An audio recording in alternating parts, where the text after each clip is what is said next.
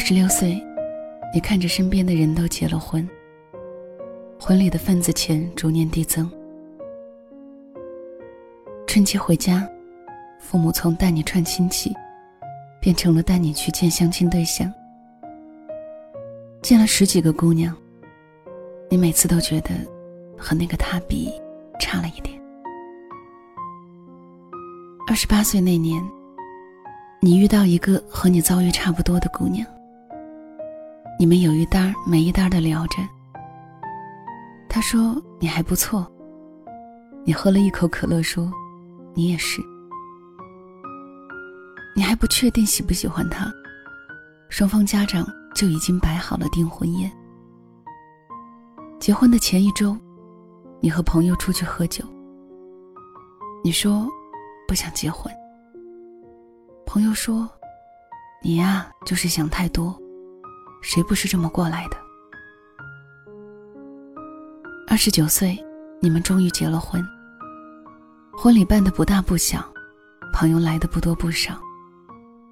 攒了几年想要去实现理想的钱，搭在了这一场百人的私人庙会上。婚礼进行到中间，司仪带着标准的商业化微笑。对着台下的亲戚喊道：“要不要让他们亲一个？”台下那些人跟着一起起哄。不知道为什么，你简简单单的亲了一口。两人恢复到一开始的站位。你小声说了一句：“我爱你。”那个昨天还看不惯你倒腾模型的新娘，愣了一下说：“我也爱你。”你不确定他是不是对你说的，就像你不确定是不是对他说的一样。婚礼结束后，并没有你想象的浪漫。你听着外屋的新娘一笔一笔的算着份子钱，想着不过才两年，怎么就变成这样了？想着想着，洞房夜就睡着了。三十岁。她怀孕了，辞掉了工作，在家养胎。你在公司逐渐有了点地位，手里管着十来个人，独立负责一个项目。结婚前陪嫁的那辆二十万左右的车，也变成了你一个人的独享。但你依然不敢放松。每次加班，电话那头都是抱怨与委屈。但你不能争辩什么。谁让她怀了你的孩子？在这一刻，不论是他的父母，还是你的父母，都无条件的站在这一边。三十一岁，孩子落地了，前前后后连孕检加上住院费，花了十万块钱。不过无所谓，你看着你的孩子，怎么看怎么喜欢，高兴的，仿佛这是你的心声。三十二岁，这是人生最不愿意重复的一年。平均睡眠三小时，孩子每一个小时要闹腾一次。第二天拖着睡不醒的眼睛去上班，老板说你上班不干活。回家媳妇说你不干活。你想了半天不明白，那谁干活呢？那辆开了三年的车。成为了你真正的家。你不再抱怨路上拥堵的交通，你甚至开始希望再多堵一会儿。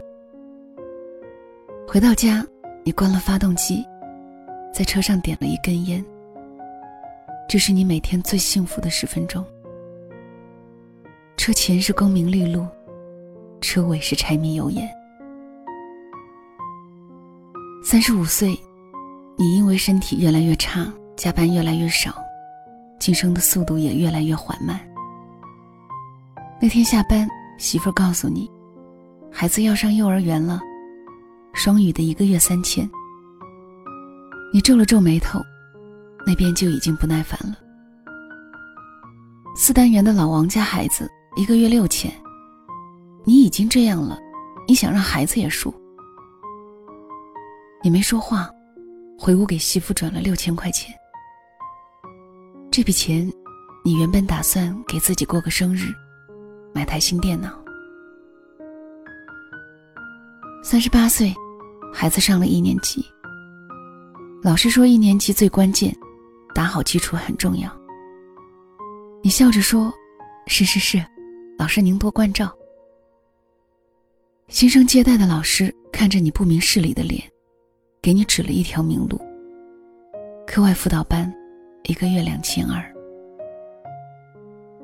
四十岁的时候，孩子上了三年级。老师说，三年级最关键，承上启下很重要。你笑着说：“是是是，正打算再报个补习班。”四十四岁。孩子上了初中。有一天回到家，他对你说：“爸爸，我想学钢琴。”你没什么犹豫的。你以为这些年你已经习惯了，但是那句“爸爸现在买不起”，你始终说不出口。好在孩子比较懂事，他说：“爸爸没事，要不我先学陶笛也可以。”你看着这么懂事的孩子，却开心不起来。四十六岁，孩子上了一个不好不差的高中。有一天你在开会，接到了老师的电话。老师说你的孩子在学校打架了，叫你去一趟。你唯唯诺诺的，和那个比你还小五岁的领导请了个假。到学校又被老师训了一通。无非台词就是那一句：“你们做家长的就知道工作，能不能陪陪孩子？”你看着这个老师有一点可笑，好像当时说，家长在外辛苦点，多赚点钱让孩子多补补课的，和他不是一个人。五十岁，孩子上了大学，很争气，是一个一本。他学的专业你有点看不懂，你只知道工作不一定好找，而且学费还死贵。你和他深夜想聊聊，准备了半斤白酒，一碟花生米。你说着那些曾经你最讨厌的话，还是要为以后工作着想，挑个热门的专业，活着比热爱重要。你们从交流变成了争吵，你发现。你老了，老到可能打不过这个十八岁的孩子。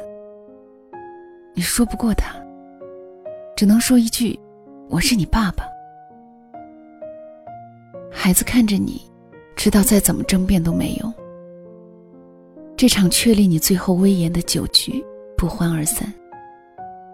你听得不真切，在孩子回自己屋的路上，好像叨叨了一句。我不想活得像你一样，怎么就哭了呢？五十岁的人了，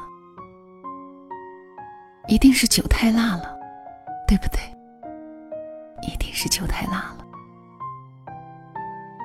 五十五岁，孩子工作了，似乎有一点理解你了，但你却反了过来，你说不要妥协。五十六岁。孩子也结婚了。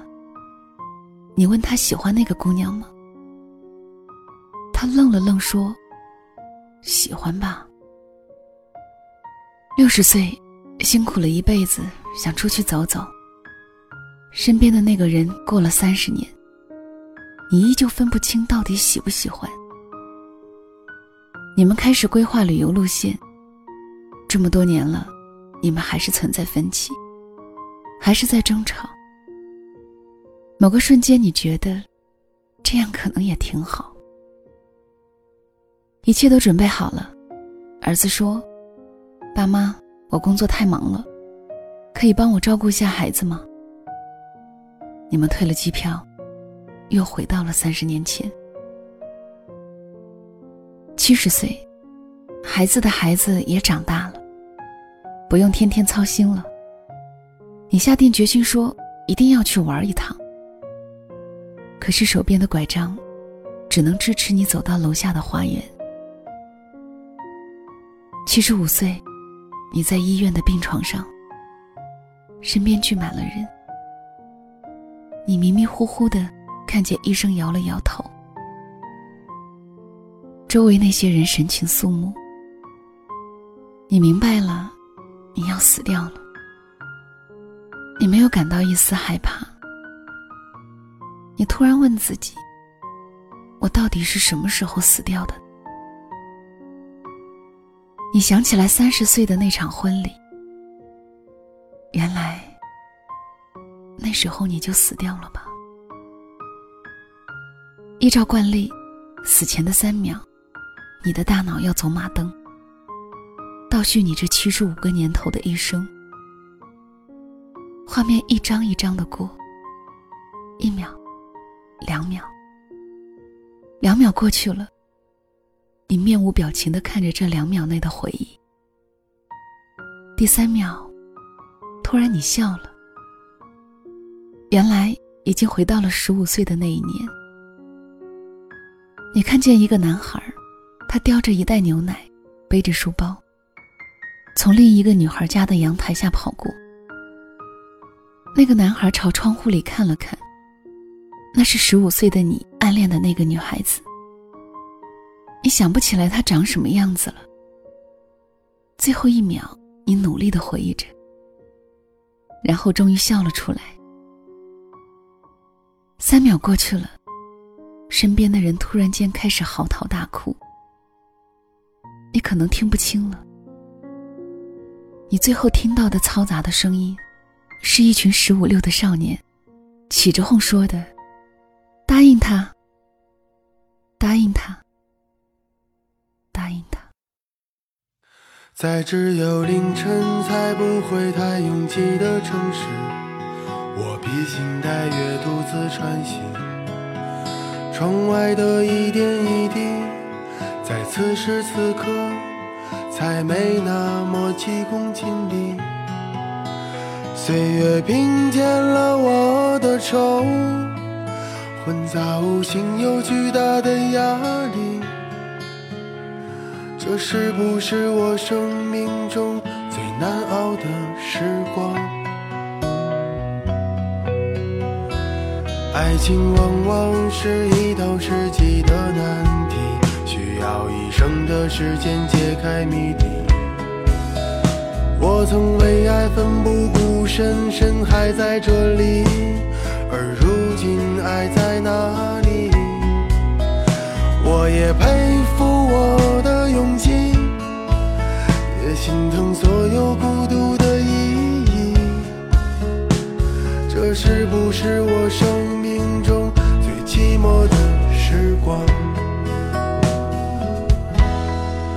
想要把自己活成一场梦，一首歌，一部电影，就算会半梦半醒。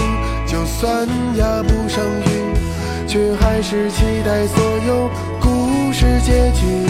谁会陪我经历风风雨雨，陪我浮沉，陪我远行？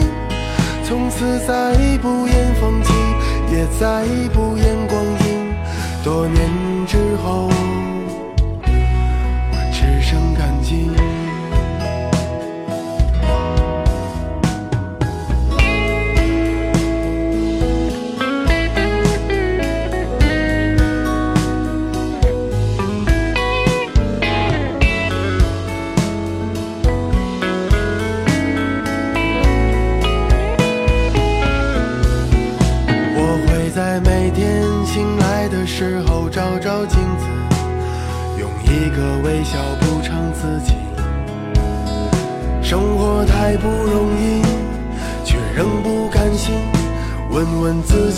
否拼尽全力，侥幸我还有一点脾气，还有爱与被爱的权利。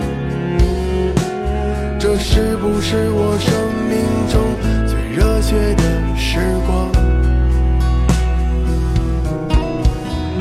爱是一种能让人翻越所有崎岖，让时间停止的东西。靠近，念一段旧情，我们就犯同一个毛病。我会为谁死心塌地，为谁忘记我何姓何名？这是不是我生命中最浪漫的时光？想要把自己活成一场梦，首歌，一部电影。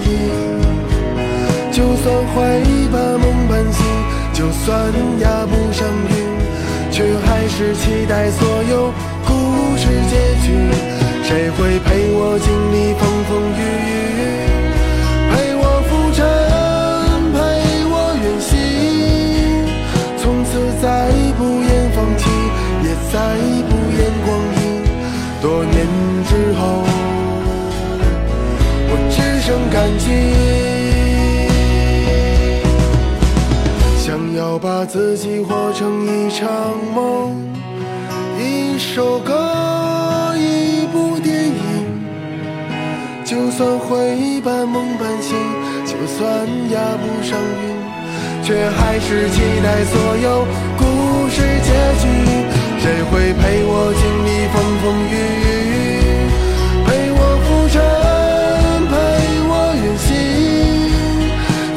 再不言放弃，也再不言光阴。多年之后，只剩感激。多年之后，只剩感激。